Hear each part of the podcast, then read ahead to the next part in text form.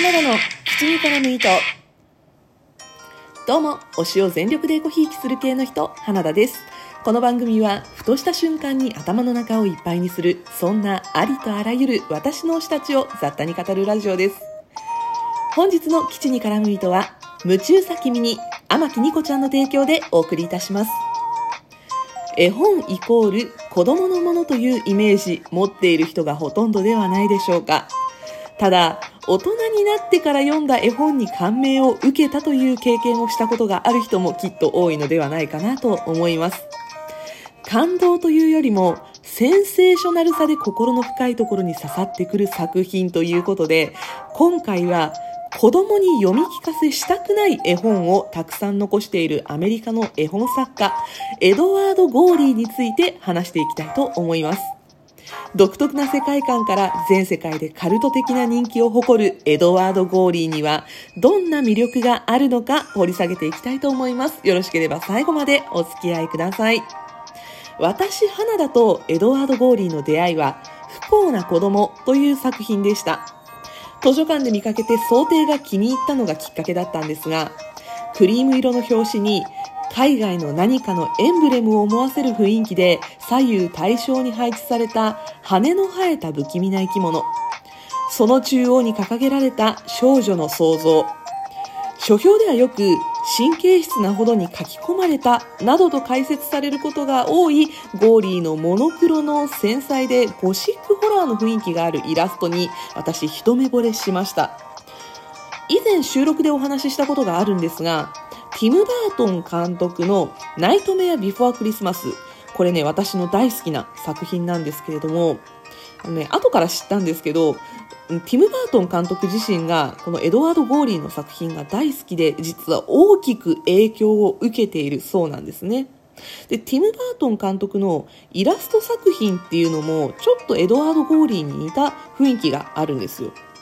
細い線が何重にも重なってその線の重なりがイラストに陰影や質感を与えているというふうに私は思っています。そして全てがどこか寂しげな雰囲気がするというのも特徴の一つでそこもエドワード・ゴーリーの作品とティム・バートンのイラスト似ている部分だなというふうに思います。ナイトメア・ビフォー・クリスマスやコープス・ブライド、ステインボーイなど、ティム・バートンのストップモーションを含むアニメーション作品が好きな方ならきっとこのエドワード・ゴーリーの作品好きなタッチではないかなと思います。ちょっと話が逸れたんですが、まずね、私表紙のイラストに一目惚れしたっていうのがこの不幸な子供手に取ったきっかけだったんですけど、まあ、タイトルはね、不幸な子供ってちょっとなんとなく不穏な雰囲気がするし、表紙に添えられた手書きのレタリングのタイトルの文字もちょっと不気味な感じがするんですね。ただ、絵本だし、このタイトルに出てくる不幸な子供っていうのもきっとハッピーになるんだよねと思いながらこの本開きました。ただ読み進めるととんでもないストーリーだったんですよ。ここからね、ちょっとネタバレありで、え不幸な子供のストーリーをお話ししていきたいと思います。優しいお金持ちの両親のもとで育った女の子ソフィアが主人公です。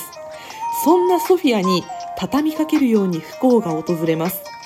軍人の父が戦死しその知らせを受けた母はショック死してしまいます。唯一血のつながった親戚も急に亡くなってしまい身を寄せることになった寄宿舎では先生からも同級生からもいじめられとここまでは割とよくある海外のかわいそうな子供を描いたストーリーで、まあ、ありがちな話の展開なんですが、ゴーリーはここでは終わりませんでした。あまりにもいじめがひどいため寄宿舎を飛び出したソフィア、ここで悪い男にさらわれてしまいます。人身売買で売り飛ばされ、売られた先ではろくに食事も与えられず働かされてしまうソフィア。しかも薬物に手を出して、ついには発狂してしまい、部屋に閉じ込められて目がほとんど見えなくなってしまいます。そんなソフィアがふらふらと外に飛び出すと突然車にひかれてしまいました。ソフィアを引いた車を運転していた男は実は戦死しておらず帰ってきたソフィアの父親だったのです。でも変わり果てた姿で瀕死のソフィアを見ても父親は彼女のことをずっと探していた自分の愛娘だとは気づくことはできませんでした。ソフィアはなんて不幸な子供なのでしょう？というお話なんですね。もうね、私の読む前の予想をはるかに超えて、幸せになるどころか、あまりにも救いがないんですよ。で、エドワード・ゴーリーの他の作品を読んでみても、A はエイミー、階段落ちた、などとまるでマザーグースの詩のようなアルファベット順の詩で26人の子供たちが不運な死を遂げていくギャシュリーグラムのちびっ子たち。変な生き物が17年も住み着いた家を単調に描く、うろんな客。不幸な生い立ちの子供が成長し、殺人鬼になるまでを描く、おぞましい二人、などなど、不気味でシュール、不条理極まりない、悪趣味な話ばかりっていうのが、このエドワード・ゴーリーの作品の大きな特徴なんですね。ただ、文章を読んでみると、ラップのリリックなのかっていうぐらい、めちゃくちゃに韻を踏んでいるんですね。なので、私、あの、原文、原文の方、あの、言語のね、英語版の方でも、この、エドワード・ゴーリーの作品いくつも読んだことがあるんですが、英語で読むと、妙にね、あの、音読したくなる気持ちよさなんですよね。口に出したくなる気持ちよさなんだけど、その口に出している文章自体はとってもおぞましい文章ばかりっていうね、なんかすごくこう、不条理な感じになってしまうんですが、まあね、それはね、本当に妙に気持ちよくって、本当に声に出して読みたい英語ってこういうことだなって思うんですけど、ただ、あの、日本語訳どうなってるのか気になりますよね。日本語訳者の、えー、柴田元幸さんという方がね、これ翻訳を手掛けていらっしゃるんですけれども、この世界観をバッチリ日本語に落とし込んでくれています。で、この日本語訳者の柴田元幸さんという方ですね、実はあの村上春さんと親交が深い方だということでやっぱりねこう日本語表現すごくお上手な方だなというふうに感じました。上手とか言ったらめっちゃ偉そうですね。ただあのすごい巧みな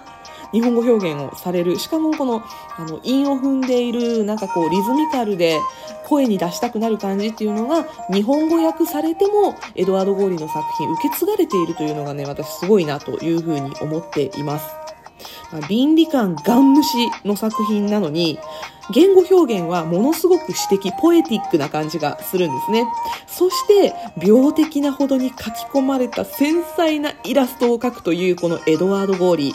実はこのエドワード・ゴーリーの作品、日本に本格的に入ってきたのは、彼が亡くなる1年前の1999年のことでした。そして今もまだ未翻訳の作品がたくさんあるんですけれどもこのこれらの作品を翻訳出版するという作業が今現在も続いています。なので、新しいエドワード・ゴーリーの日本語で読める作品、2021年現在も増え続けています。2000年にエドワード・ゴーリー亡くなるまでに100作以上の作品を残しているということで、まだこれから日本語で読める作品増えていきますので、今から読み始めてもまだまだ新しい作品が読めるというのがこのエドワード・ゴーリー楽しいところじゃないかなというふうに思っています。その独特な世界観に対する好き嫌い、きっと真っ二つに分かれると思うんです。私はすごく好きだけど、読んでみて、あ、これは無理だ。これは嫌だって思う人がいてもおかしくない世界観っていうのは、まあこのエドワード・ゴーリーだと思います。私自身はこのゴーリーの世界に横たわる、何とも言えない空気が気になって気になってたまらないんですね。ちょっとこう退廃的でおかしな世界観というのを覗いてみたい人は一度エドワード・ゴーリーの作品たち手に取ってみてはいかがでしょうか。実はこの、えー、絵本作家エドワード・ゴーリーですね。ハーバード大卒の秀才で、出版社で本の装丁や挿絵を担当した後、絵本や舞台演出を手掛けるようになったということで、もう本当に天才肌の方なんですよ。そして、バレエと猫をこよなく愛し、いつも毛皮のコートに身を包んでいた。まあ、エドワード・ゴーリー自身も生粋の変わり者であったという風なエピソードを持っている人物です。不吉で不気味なのに、なぜかこのバレエを愛していたり、猫が大好きだったり、いつも毛皮のコートを着ていたりというところから滲み出ていたのか、優雅でどこか気品が溢れているというこのエドワード・ゴーリーのゴーリーワールドと言ってもいいんでしょうかね。私はすっかりハマってしまっています。ぜひぜひ気になった方はこのエドワード・ゴーリーの作品手に取ってみてください。えというわけで今回はエドワード・ゴーリーの作品、そしてエドワード・ゴーリー作家本人についてのお話していきました。今回の基地に絡む糸は、夢中さ君に、天木ニコちゃんの提供でお送りいたしました。天木ニコちゃんはね、私はあのラジオトークで本当に本当に仲良くさせていただいているトーカーさんなんですが、えっとね、以前あの私の番組の方にもゲストで、え収録の方にも遊びに来ていただいて、えっとね、あの俳優の菅田将暉くんの大ファンなんですけれども、私とね、あの俳優オタクというところがまあ繋がっているというのと、あとはあのサブカルチャーがめちゃくちゃ大好きで、であの番組の方でもサブカルについてもとことん掘り下げているというね、あのそんな楽しい番組を作っていらっしゃいます。きっと私の収録が好きだったら、ニコちゃんの収録もね、あの、好きなものたくさんあるんじゃないかなというふうに思います。えっ、ー、と、提供配信でこの話するのどうかなって思ったんですけど、以前ですね、あの、私の提供で、天木ニコちゃんの番組、夢中さ君にの方で、えー、話していただいた、えー、芸能人の髪型についての話、あの、ニコちゃんね、美容師さんで、あの、髪型の話についてもね、すごく深く掘り下げてくれてるので、すごくお気に入りの収録です。ぜひぜひそちら、えー、概要欄の方にリンク貼っておきますので、そちらも聞いてみてください。当番組ではリスナーの皆さんからのお便りを募集しています。